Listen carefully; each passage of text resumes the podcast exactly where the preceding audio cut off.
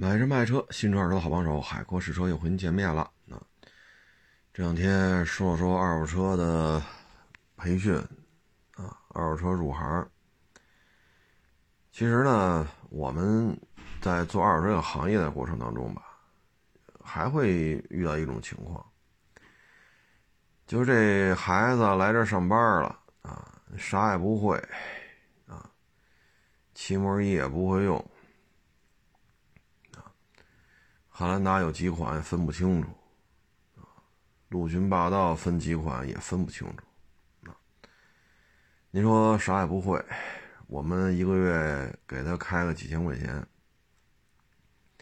我们还得教他一个将来能够养家糊口的手艺，啊，但是呢，我们在就说进了这个行业，开始上班了。你会发现呢，他有时候会提出一些匪夷所思的这种需求啊。咱就不说求职的时候提那些乱七八糟的问题了啊，咱就说干上一段时间之后，啊，你凭什么能有这么多手机啊？你这车挣的钱得分我一半啊！凭什么人家都找你聊啊？就是各种不满，各种不服啊！你说我这么多手机，那你也买去，是不是？我这手机也没人送，都是自己花钱买的，也没有哪个手机厂商找我做什么评测。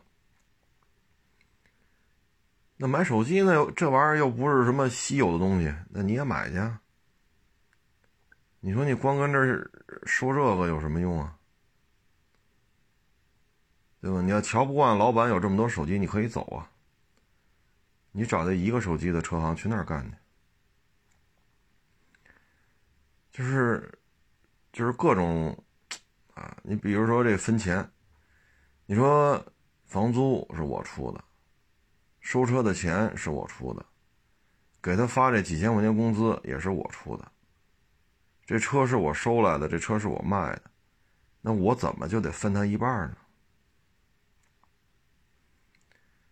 那这个在车行当中就觉得各种不平衡，啊，那要不然房租你出一半，收车的钱你出一半，或者说钱都我出，你收的你卖的，是吧？我啥都不管，我就负责出钱也行，那分你一半没没毛病，这话说的没毛病。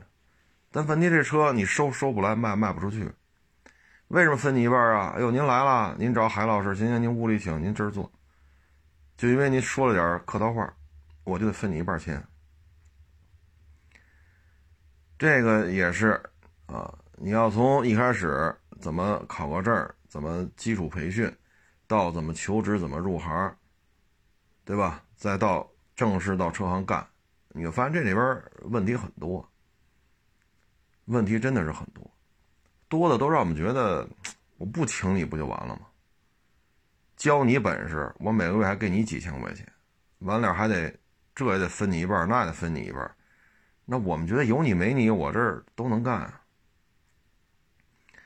所以在引这个进了这个门之后，那修行真得看看个人了所以你说二手车这个行业入行之后，乱七八糟的事儿啊，你包括你在我这儿干，我给你开多少多少钱。我在这屋里，你还好好干；我不在这屋里呢，又跑别的车行那儿干去了。那这不合适吧？是不是不合适？咱是不是说了几点上班，几点下班啊？一个月歇几天，一月开多少钱？咱是不是说的都很明白？咱没说我在的时候你在我这儿，我不在的时候你就去别那儿再谋份差事去。可以这么干吗？对吗？咱们是按月发工资吧？咱当时说的也是专职啊，早上几点，下午几点啊？你这是不是就不合适了呀？所以这里边，你你入门之后，自己啊，你像我昨天拍那小视频，一。你得遵守车行的规矩，二你不能违反法律，对吧？法律倒没说你这个是跟要跟要求跟老板五五开，还是怎么？这这法律也管不了这么细。但是这个这怎么能提出这些要求来了呢？对吧？房租、收车的钱都是我出的，包括过户啊、抛光打蜡什么的，租过标，这钱都是我出的。然后呢，车还是我给收来的，车还是我给卖的，我怎么就得分你一半呢？所以呢，就这个行业吧，能够把这事儿做的规矩一点的，挺难的。这还没到说他自己开始拿钱收车去呢，还没到这份儿上，他就已经搞不清楚自己的方向了啊。那你在这行业能学到啥？那您就听众朋友，如果您是这老板，你对这孩子你是怎么评价？我手机多，啊，或者哪天手机坏了，我要换一个。好家伙，您这个看着，哎呦，那眼神都，哎，所以这个行业啊，想法太多，啊，聪明的不是地儿。你回过头来一看，你那气门一会使了吗？还使不利索，一个月使不利索，两个月使不利索，仨月了还使不利索，那您说是谁的问题啊？这啊，各种利益，那家伙该你挣吗？这钱，像我这招的这些，有哪儿都有，哪儿的都有。啊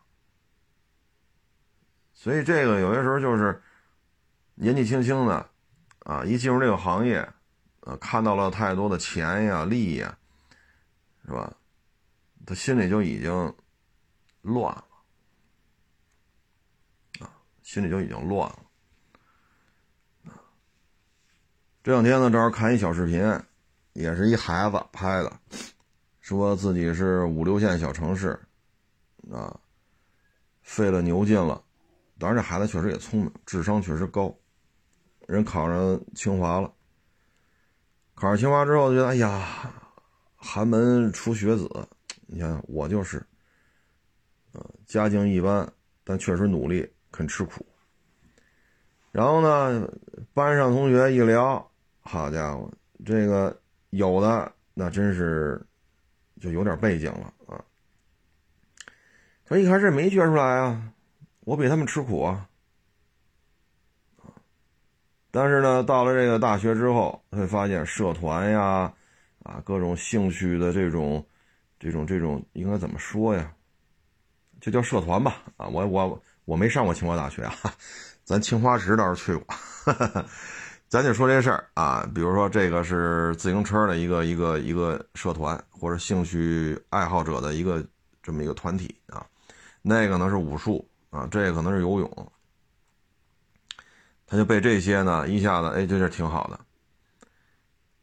但是呢，到了后两年的时候，就头两年嘛，新鲜劲儿啊，学习也搞好喽，然后还有这么多开眼界的机会。但是过了两年之后，大三、大四，他发现就不对了。班里这些，比如说这个家里边有点背景的，你看见没有？呃，做一些学科方向的这种这种调整，然后呢，有叫什么，就是你是这个专业的，你可以去那个专业旁听，因为你都是清华大学的学生，然后就有目的的去学一些学科啊，然后等人家再去参加更高一级别的考试的时候，人家这些学科都是有用的。然后，对于市场的判断，未来几年的判断，这孩子调整学科，上这这叫我不知道这叫什么了啊？就是这个学科，你可以去那个学科去旁听，啊，对于他将来就非常有作用。然后再安排去一些实习的一些单位，结合的非常紧密。到现在了，三十了，啊，蓦然回首再一看。这就是差距了，自己呢可能就是哎呀，这自行车俱乐部我得玩玩去，游泳俱乐部，哎呦呵，家伙这学游泳去，啊这玩的不亦乐乎，没毛病，锻炼身体，学学这些山地速降自行车，学学游泳，四种泳法嘛，蛙泳、仰泳、自由泳、蝶泳，啊，这确实锻炼身体嘛，我也好游泳啊，但是呢，人家在这些事儿之外。这就是一个清晰的思路，啊，清晰的思路。所以说，有些时候呢，父母给予孩子的，除了三顿饭，是吧？这个衣服，啊，睡觉的这么一个屋子，啊，交学费，除了这些之外，有些时候就是一些想法，啊，一些人生观，啊，价值观。啊，这些塑造，他应该在纷纷扰扰的这么一个社会当中，要很清楚自己应该干什么，要有一个规划。但是他到三十岁的时候，他发现了这个他是没有的，因为他们那个地方上清华的，打建国以来也没几个，所以也不清楚清华大学是什么样，也不清楚到了这种高等学府应该怎么规划自己。什么样的学科在未来五年到十年，国家要砸很多的钱，它有很多的发展空间，有很多的发展机遇，因为这个行业国家要扶持。那国家要出面弄这个事儿，那可能未来十年、十五年、二十年，这就是一个高速发展的行业。那如果这时候你要提前布局，恰好你又是在上大二、上大三、上大四了，那这时候你要提前布局。包括他上一个相关专业，先调一下专业，调完专业再考一个相关专业的研究生，还在清华，这样的话，清华的本硕连读，啊，当然专业也考啊，这样的话呢，二十五六岁吧，啊，二十五六岁，然后包括期间按照国家规划的这个方向去找一些相关单位去做实习，那人家出来之后，那真是确实就不一样，自己呢也不太清楚这些事儿。硕士呢是自己喜欢什么考什么，哎也不错，也考上了。但是有些时候三十岁的时候蓦然回首，就发现了这个就是有差距了。你说学历怂吗？这一点都不怂。清华的本，清华的硕，怂吗？这已经相当可以了。但是他这时就有差距，而差距拉开的点在哪儿？就是大二大三，他没有一个清晰的规划。当然，人混的肯定不差，人混的肯定比我强，这这咱认怂是吧？咱咱这这咱得认怂，人三十岁混的都比我这岁数强，这没办法，能人太多，啊，咱得咱得我得认这个怂啊。但是他们这个同学之间，这就是差距。包括我这儿也来了一些网友买车呀、卖车呀什么的，啊，清华呀、北大呀，这些高等学府出来。啊，三十来岁，二十大几岁，你沟通，你一聊，你发现了，呃，确实聪明。但是呢，有时候他们在一聊，他们班同学还有更聪明的。这就是家长看的这种格局，对于孩子的发展，它是有很大影响的。啊，它是有很大影响。那有有的就是，你看都三十多岁，是吧？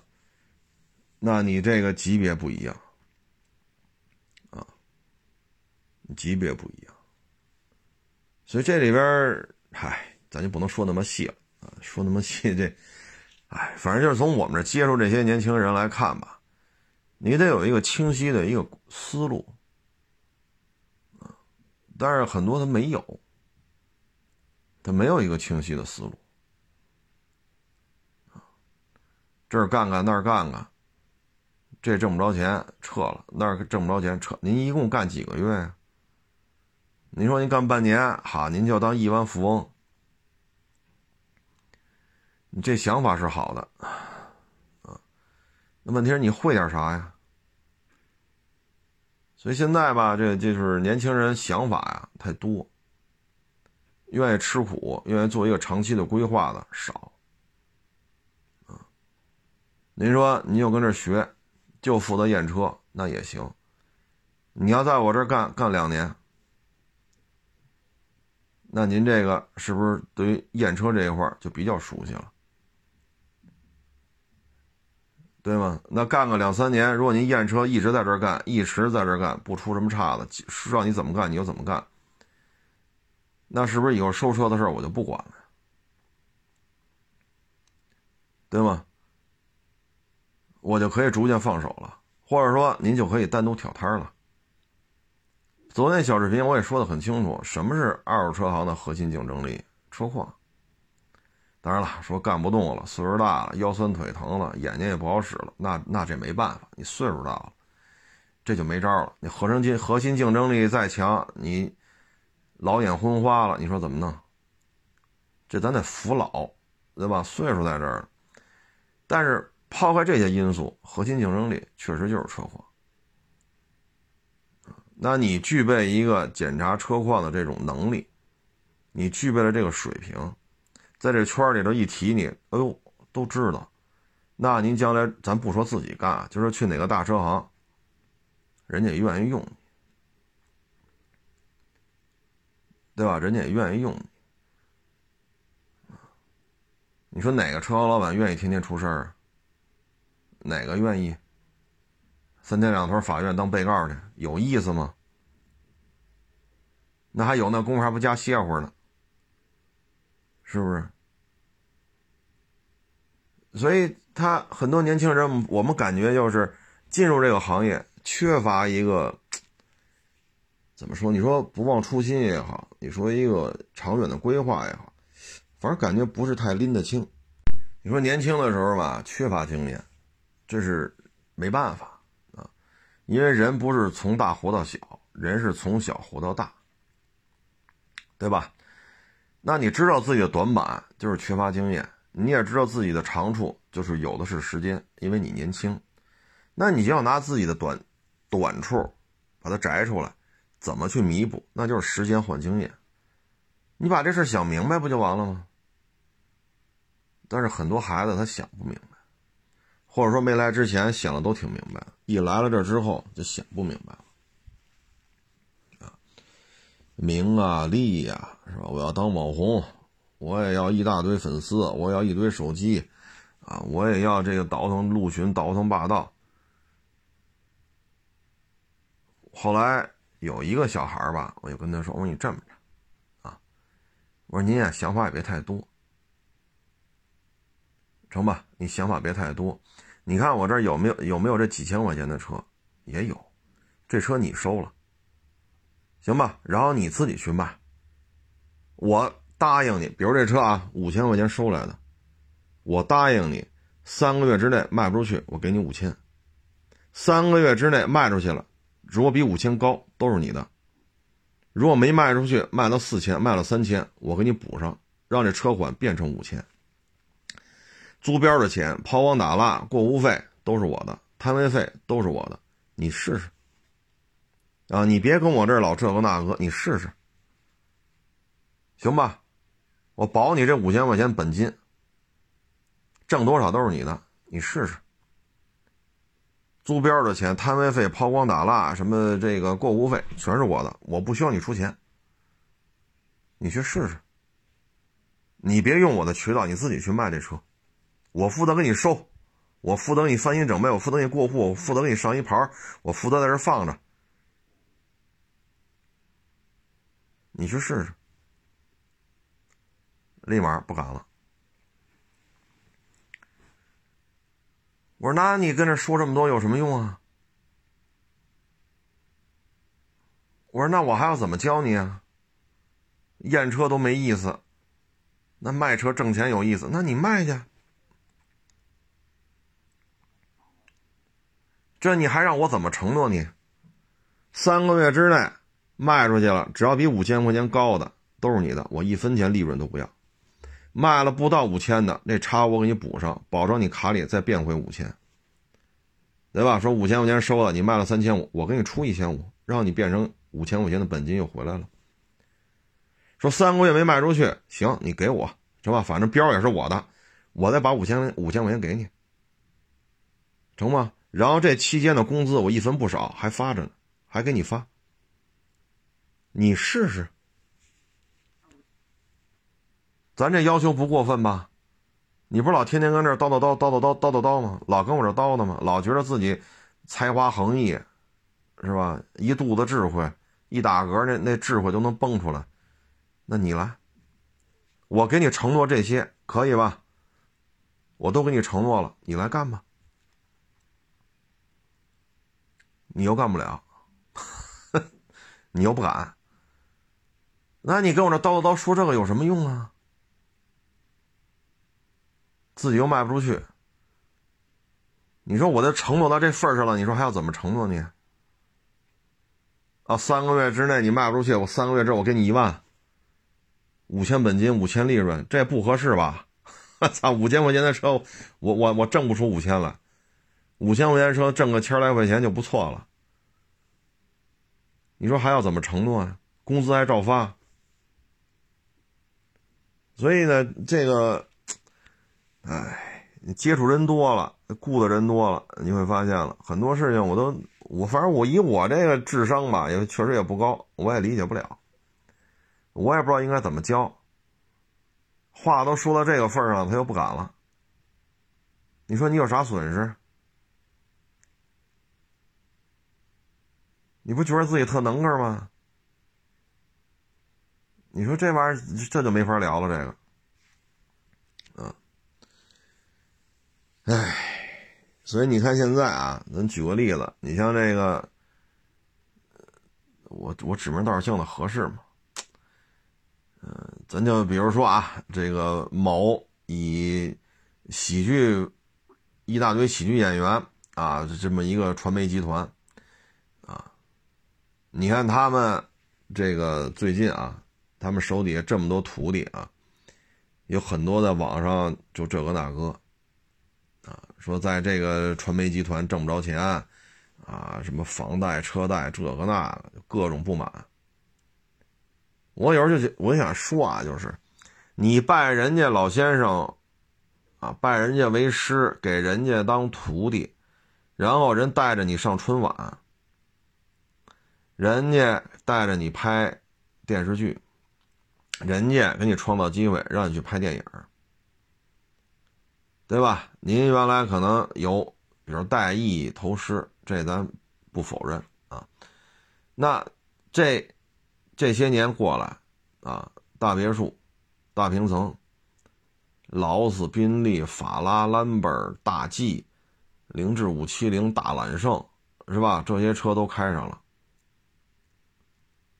然后大房子住上了，啊，名儿也有了，利也有了。名利双收，现在因为疫情的原因，像这种、这种、这种室内的这种、这种怎么说呢？就是小剧场吧，啊，小剧场演出基本上都给停了。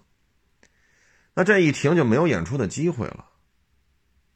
那没有演出的机会，你包括你像这个横店啊影影视基地，现在在场的这个就是驻场拍片的团队已经越来越少了。跟一几年相比，就是疫情之前啊，少太多了。那也就是说，投资电影、电视剧的投资方变少了。那你们走电影、走电视剧挣钱这路子就不好走了。小剧场演出，因为疫情防控，很多时候也不像过去了。那现在说收入不行了，那又开始说自己师傅不好。这不好，那不好。那那拍的电视剧都拍都拍了多少多少部了？具体我也忘了啊，反正没有个十几好几部，也得有个七八部了吧。出了名了，大房子买了，豪车也开上了。现在因为疫情是吧？电影少了，电视剧少了，小剧场演不了了，就这就开始骂师傅了。咱从根儿上来讲啊，名儿和利没有这老老师傅带着，你能拿到吗？没有这老师傅拖着，能上春晚吗？在中国这个，你说喜剧这个圈子里，说没有师傅拖着，您上得了春晚吗？咱不是抬这杠啊，咱就说这事儿。那现在哈，那您这大别墅。大平层豪车，百万、几百万豪车，这是您拜师之前就有的呀，还是拜师之后通过这些年一点一点置办下来的？那现在遇到困难了，师傅的啥也不是，这话可不能这么聊吧？对吗？这话可不能这么聊。那有的还欠一屁股债，那最后还还都是师傅给还的。那现在这这种大的环境，你说这个那个了，七个不服八个不忿这么做可不太合适。啊，具体说发多少钱，怎么分成，这咱不清楚。但是咱们只能说，您拜师到现在，十年、十几年、几年，房车不什么房车，就是呃豪车、大房子都有了。那这些是你拜师之前就就有这个吗？啊，所以我觉得，唉，反正在中国呀就是这样。你可以看看德云社，啊，走了之后没有发生这种言语上的互相攻击的，混的还都行，啊，混的还都行。走了之后互相对着，是吧？这个那个的混的都不行。啊所以这事儿他就是这样，啊，那你没有当初你谁知道你啊？是不是？所以有些时候就是钱一多，反而聚不到一块儿；钱一多，反而想法多。你吃不上喝不上，他死乞白赖要跟着你干，那死乞白赖要进这个团体。死乞白赖要拜这个师，这个那个名和利也都有了，呵，家各种想法就多了。你说合不来，好合好散，对吧？合不来，咱就好合好散。钱的事摘清楚，咱就一拍两散就完了。那你没有必要啊，你你尤其是现在这这个传媒集团，要么就辞职走，对吧？又不走，那天天说这养活不了自己，这那你就走不就完了？你都成大腕了，你都成明星了，那又不走，那不走，你说这个这怎么算呢？这个，你这属于一边吃饭一边骂厨子，那嫌厨子不好，那你走啊，又不走，一天三顿顿顿来，然后顿顿骂厨子，你这就没意思了，啊所以现在呢。这这个，有时候我的感觉就是什么呀？没钱的时候，都挺好的；有俩钱了，这个就乱了套了。啊，你像这德云社，说相声的从学员开始算四百人，全加上八百人。这疫情以来，这些工资都谁出？对吗？这两年多了，这德云社。这个小剧场受着影响太多了，那你说德云社这八百人，这工资不就都按月发着呢吗？那你看德云社这帮说徒弟徒孙儿啊，那也没有出来闹，就是互相得体谅。你说该捧捧，对吧？左捧一个，右捧一个。现在德云社也算是红人挺多啊，孟鹤堂啊，啊，烧饼啊，包括再年轻一茬的啊，确实也都小有名气了，上综艺呀，啊出席出席一些活动啊，这在北京也都置了房了，这都置了房产。这不挺好吗？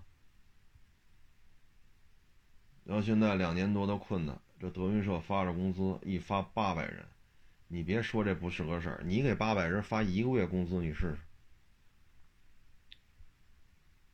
对吗？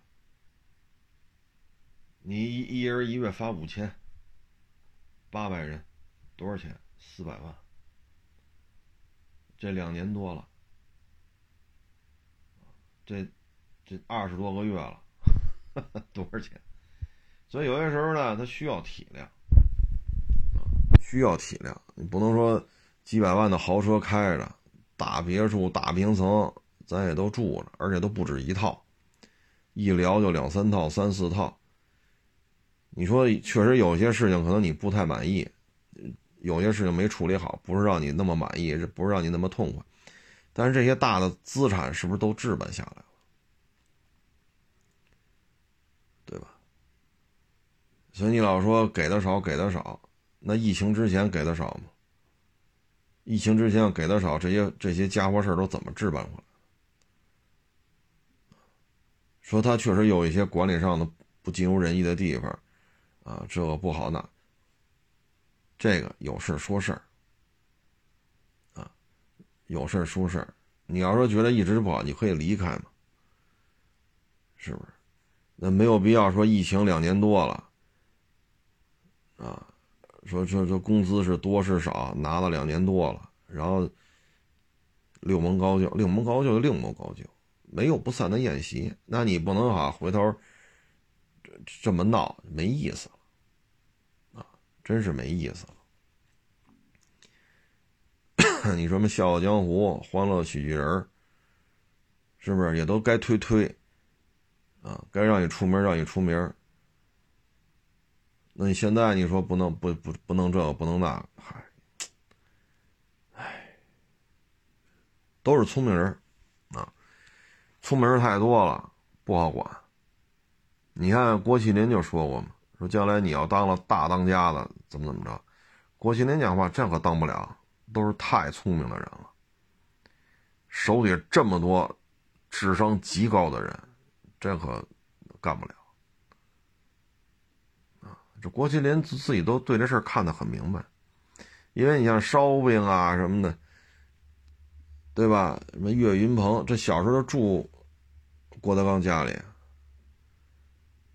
那后来郭麒麟上上他爸爸这儿住来的时候，那不就是在郭在郭德纲看来，这都是儿子啊，这一堆都是我儿子，是不是？岳云鹏啊，烧饼啊，郭麒麟啊，就拿他们都当儿子养。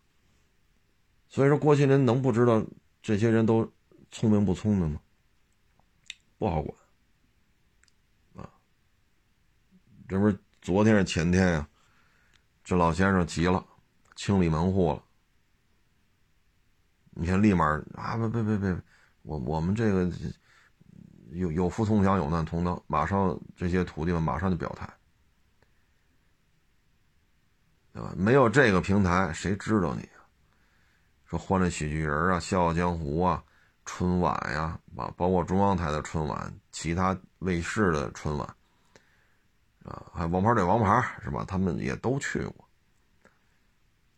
这就是，哎，反正两年多了，包括这两天像杨丽萍，这咱们国家一个非常著名的一个舞蹈家，他的那个舞团，啊，也解散了，啊，因为杨丽萍也这么大岁数了，舞蹈家，也是跟那儿哭，啊，哎，看的我也是挺难受。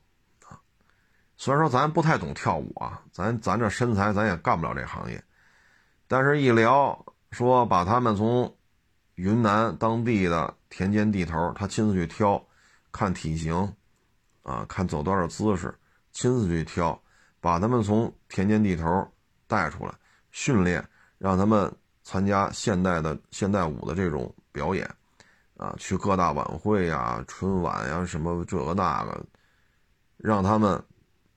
通过舞蹈来接触更多的这种社会，也挣着钱了。但是呢，两年多了，啊，这杨丽萍这老前辈也扛不住了，含泪宣布整个解散了。啊，你看他的手底那些人，没有一个说杨丽萍不好的，大家就在一起，应该说就是。比较痛苦吧，就哭，啊，没办法，啊，这杨老前辈也扛不住了，十九年这个歌舞团，呃，这个舞舞团跳舞的，不是唱歌的舞团，这也解散了，只能再让他们回到他们原来的田间地头。其实你说自己啊，那咱自己弄个舞团自己跳，你上哪儿跳去？对吧？你上哪儿跳去？剧场演出基本上都停了。你看北京这两天就说的很清楚嘛，饭馆不许堂食，电影院、网吧、健身房全停，全给停了。啊，那你说你，你。你你这你这个演出的机会，你在杨丽萍杨老师手底下没有演出机会，你自己就有了。那杨丽萍这杨老前辈，这各大卫视、各大电视台，这都属于很知名的，人家综艺节目啊、春晚这些导演都知道有这么一位很有名气的，应该说是舞蹈家。那您跳不了，您让您手底下的这个舞团来。这活应该说就比一般的舞团要多，这都扛不住了。你看他这个就挺好啊，当然说挺好也不太合适啊，反正就是哭了一场，大家就散了。所以就是疫情之下吧，我们能看到的就是各行各业都不容易。那说上点岁数了，那咱就别创业了。前两天咱也说了。啊，说人到中年，啊，自己原来是什么外企的大总监，是吧？或者互联网大厂的什么大领导，是吧？或者什么五百强什么这个那个，那疫情之下可能失业了，啊，或者原来可能一年挣好几百万，你现在一个月就给你开五千，开八千，你受不了了，你就要创业，这得是非常危险的。岁数大了就别创业了。也别投资，说再买个车跑网约车，你拉倒吧。挣钱就是挣钱，咱别说为了挣钱咱得花钱，咱别这么干。网约车不要去开，啊，你家待着不也就三顿饭吗？锻炼锻炼身体，公园里头散散步，啊，如果游泳馆还让开，那就游泳馆游游泳，啊，香山八大处，奥森。是不是？你这转转去，溜达溜达。说年轻，那咱就得想好了。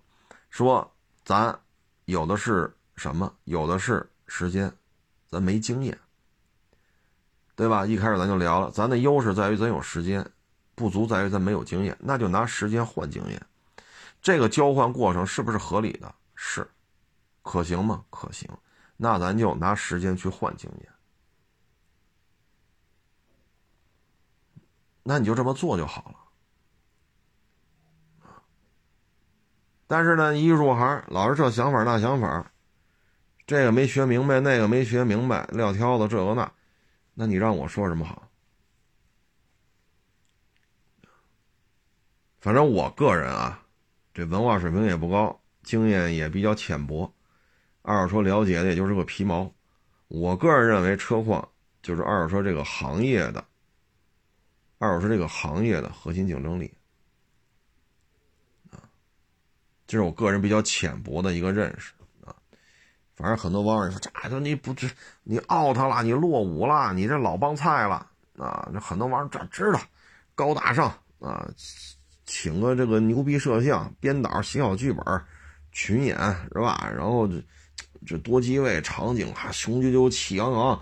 这个衬衫、西服啊，是往前一走，呵，阳光洒在这个脸上，小风一吹，啊，这个烫的头随着微风啊，随着步伐呀，这个发型呼哧呼哧，哎呀，这趾高气扬啊，这种啊机位低机位，侧前四十五或者侧前三十度，然后啊这种高大上啊，收车去啊，然后跌宕起伏的剧情啊，这个催人泪下。啊，弘扬主旋律，显得自己特别的正能量，这个那个啊。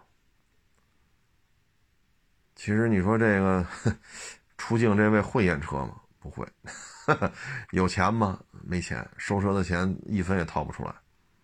会验车吗？不会，收车还得带个评估师啊。自己有指标吗？没有。房租出吗？出不了。就是一个专职拍片的，这不重要。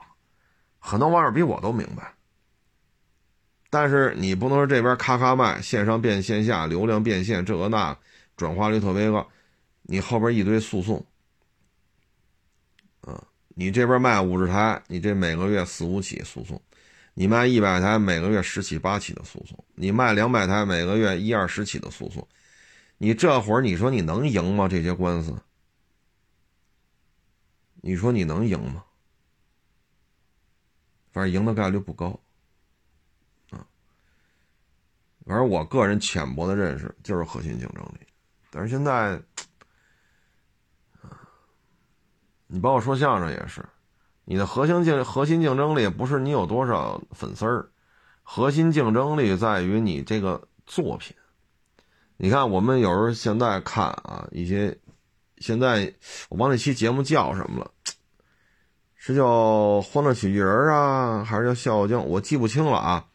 然后来的这一波都是年轻的了，啊，有点腕儿的都不来了，都是年轻一代的相声演员了。你看，有的这个相声说的节奏特别紧，比较紧实，包袱恰到好处，啊，一捧一逗。包袱啪一出，底下炸了，啪再一接又翻一次。哎，你看这相声，这活弄得特别的瓷实！你再看另外一段，我就不指名道姓了，因为水平都比我高啊。我我这个跟人没法比，那不不是一个段位了，不是差一个段位，差若干个段位了。咱只能以观众的身份来看。你看另外一对表演的，有些时候。出话了，啊，然后呢，这个捧哏的还往回拽，就是他表演的过程出神了，然后往回拽，拽回来之后吧，有些表情控制又不到位，啊，有些是包袱一响，啪，你的这个这一句话，要口齿特别的清楚，但是呢，一到这这个使活的这一句。他就碎嘴子了，他嘴又拌蒜了。虽然总体看效果还是可以的，但是两边一比，你会发现这个相声水平是不一样的。那为什么你这一对儿就不火？你这一对儿接的商演就不如人家多？归了归齐，还是你这个相声作品的问题。你相声作品，你在台上的这种表现力。它是有差距的，所以有时候一看吧，人家这个能成为某一个这种相声团体的，是吧？大当家的，虽然岁数都差不多，您这个只能自己，是吧？小晚会、小综艺上一上，人家那个就会有一些好的作品。人家可以笑傲江湖、欢乐喜剧哪儿都去。虽然说没拿过总冠军，但是人家演小品、演相声，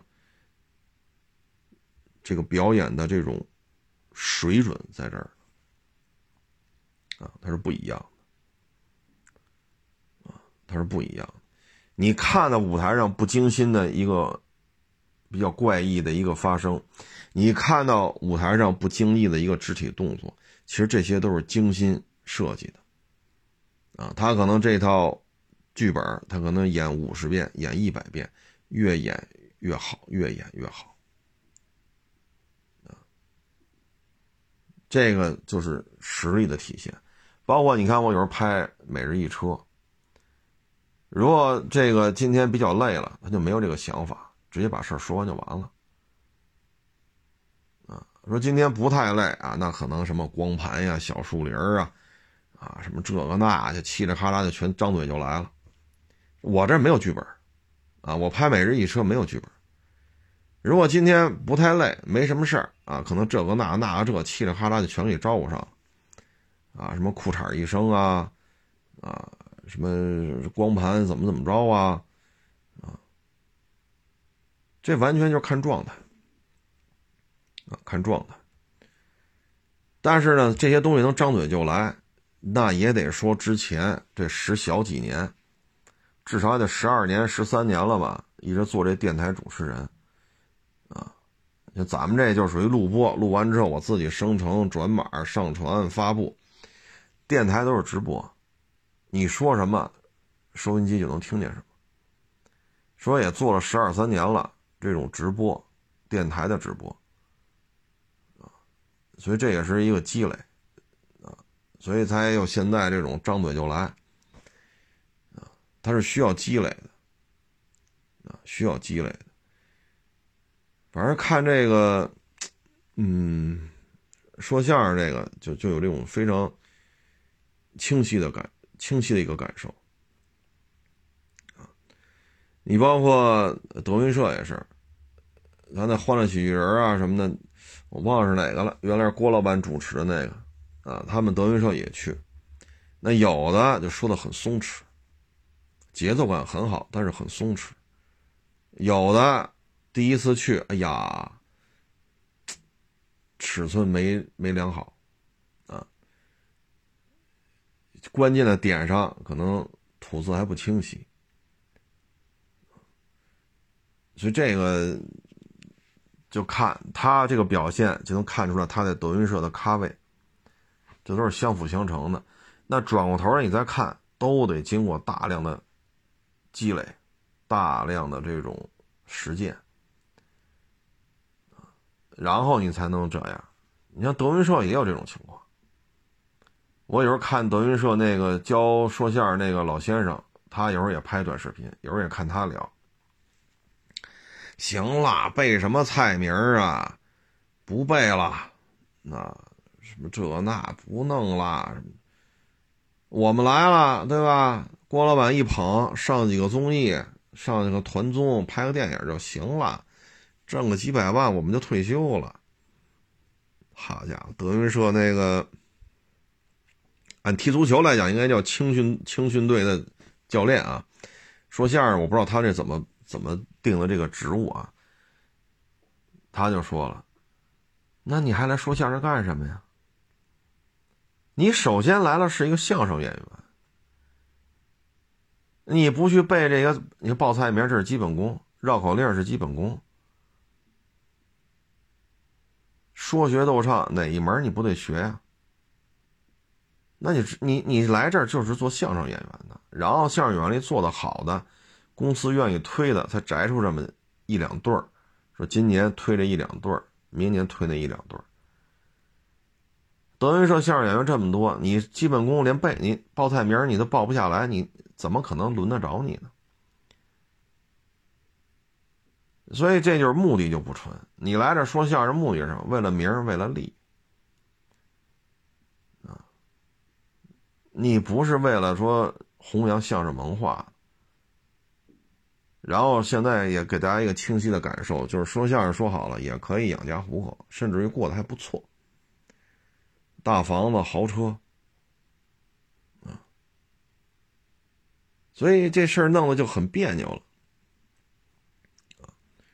那你在这学相声，你缺的什么？舞台表演经验、基本功，你按他们的眼光看，你就属于没有基本功的。那你又年轻。那就拿出几年的功夫，用时间换这个经验，时间换这基本功啊，对吧？各种绕口令啊，各种经典的老段子，你都得会啊。你说啊，这一和这个郭德纲、于谦跟二位大佬一说个八马褂，我就火，那你八马褂你得背去。这个相声的结构是什么呀？前因后果是什么呀？对吧？两位大爷往这一站，人家递那话，你接得住接不住啊？尤其是于谦儿，这这在捧哏里边，这算是大神仙一级的了。人啪啪接两句，你你你怎么办？你得有足够的小剧场演出，底下有跑活的，底下有是吧？各种应急反应，你得有足够的。经验，然后你们一对儿在这儿说，啊，你得有足够的舞台经验，你才能说今年八马褂是您和这二位大爷一起弄。啊。但是现在很多人来的时候，他已经不知道自己要干什么，来了就是为了挣钱的。所以有时候我看那个德云社那个，我不知道他什么这职位怎么论啊？反正按足球队，这属于青训队的主教练啊。比如说，呃，U 十五啊，U 十五这个年龄段的啊，主教练啊。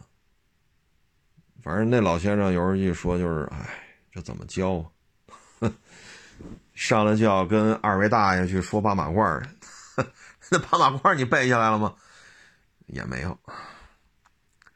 那为什么不背啊？我站他俩边上还用我背吗？有他俩叨叨叨叨叨叨，那我这就火了呀！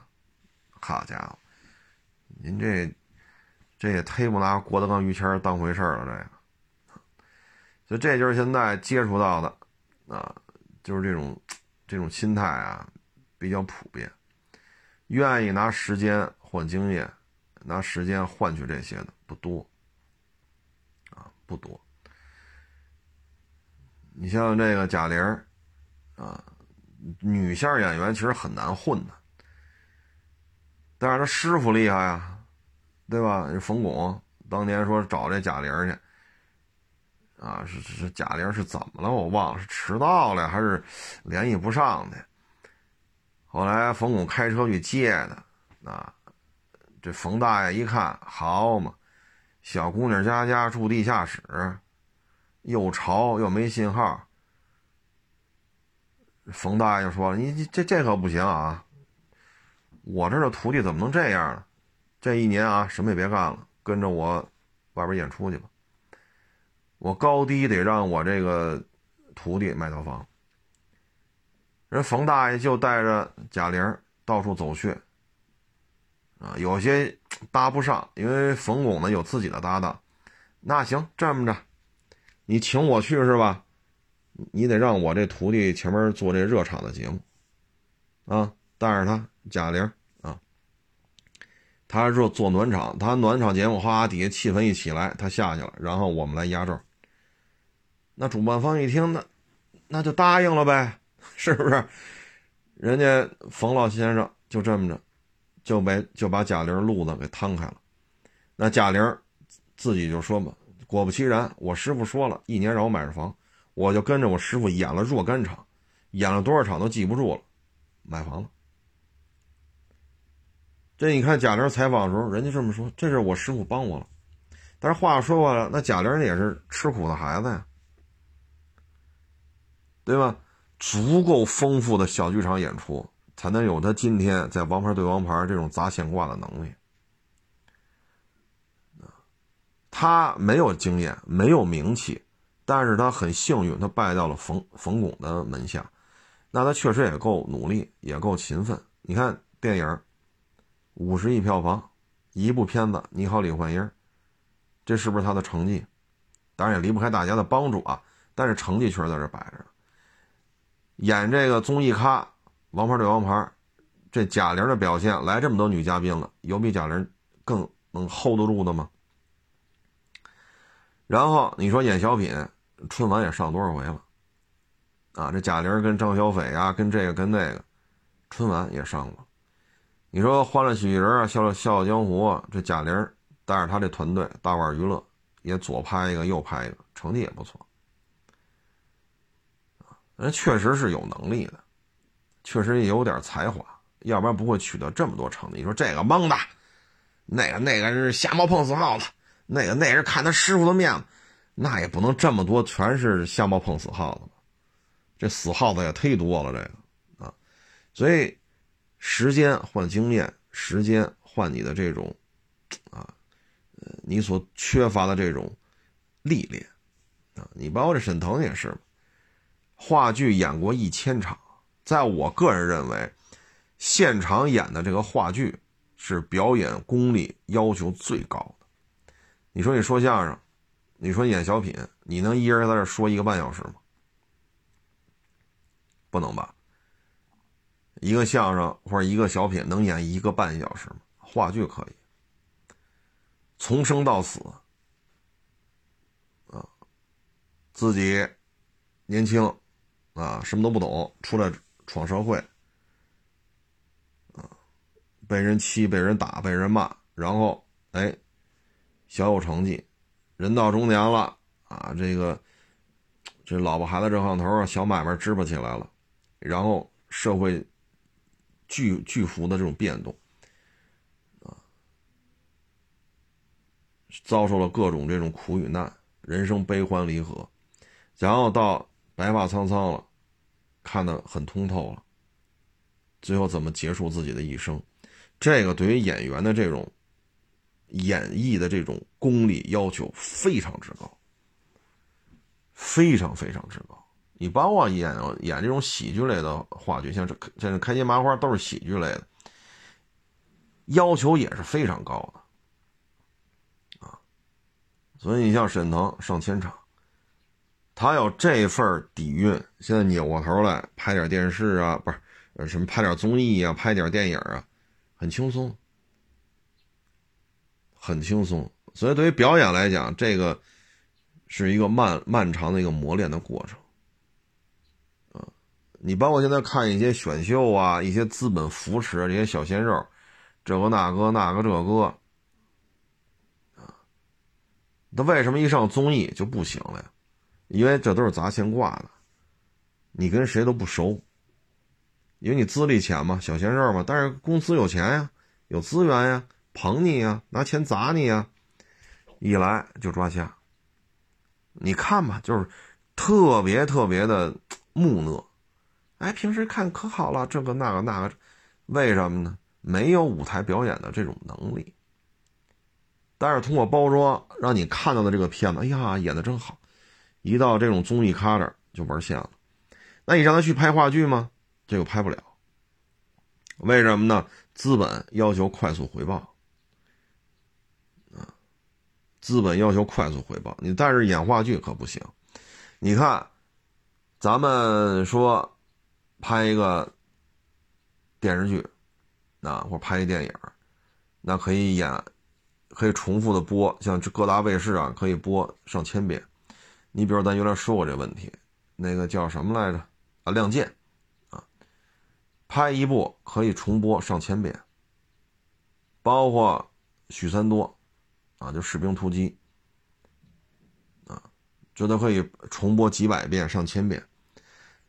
那你拍仨月就行了呀，拍半年、仨月、四个月、半年也就这样了，你就可以吃这个红利，对吧？《亮剑》一播，你看我当年。我士兵突击一播，你看我当年这事儿是不是可以这么理解？但演话剧你要播一千遍，好家伙，你至少得演四年，而且密度非常高，你得你得连续演四年，那这四年期间你干得了别的吗？对吗？所以你说哪个付出的少，回报的多呀？但是话又说回来了，说这话剧你要演了一千遍，你拍电影、拍电视剧、上综艺节目就不成问题了，因为你有足够丰富的演绎经验了。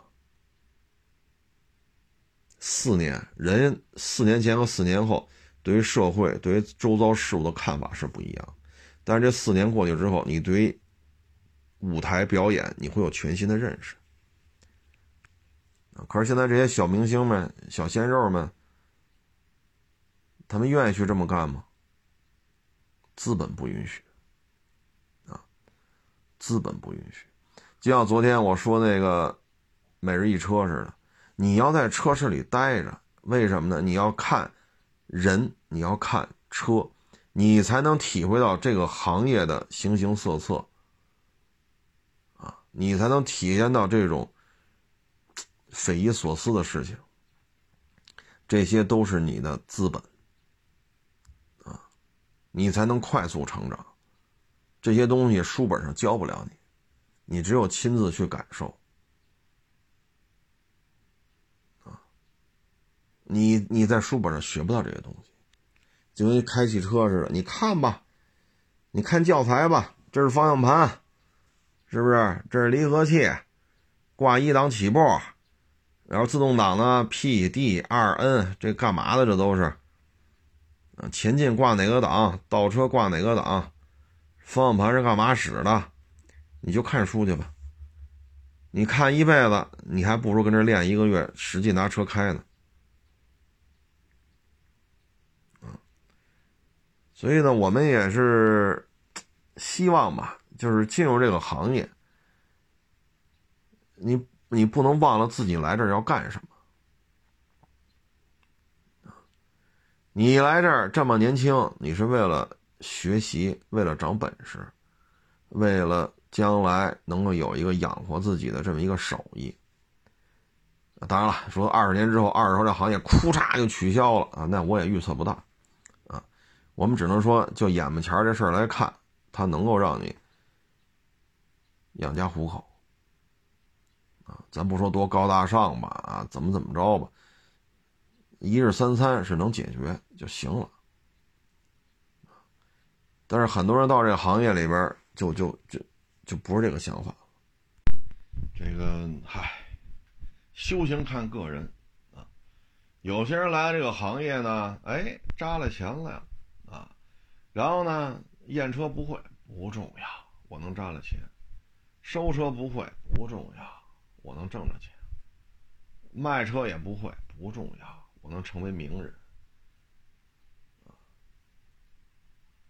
反正每个人想法都不一样，啊，每个人想法不一样，不一样就不一样吧。那关键是，是吧？您要是说俩仨月了，奇门一都没整明白，您就一想一心想当明星，就现在这个形势来看，你要说四五年前、五六年前，说有些资本愿意投二手车自媒体。这是现实，但是现在很不现实。现在要当明星，那么你自己家里有钱，拿个几百万给你砸，我估计你爹妈也不干。有几百万买套房不好吗？是不是？反正每个人啊都不能粘贴复制别人的人生，而且呢，历史不可重复。历史不可重复，嗯，干好自己的事儿吧，啊，干好自己的事儿，适合自己的道路，干好自己的事儿，啊，勤奋、乐观、积极、好学，啊，应该也大差不差，也不见得非得按我们说的怎么怎么着，是不是？适合自己的就好。欢迎关注我新浪微博“海阔试车手”。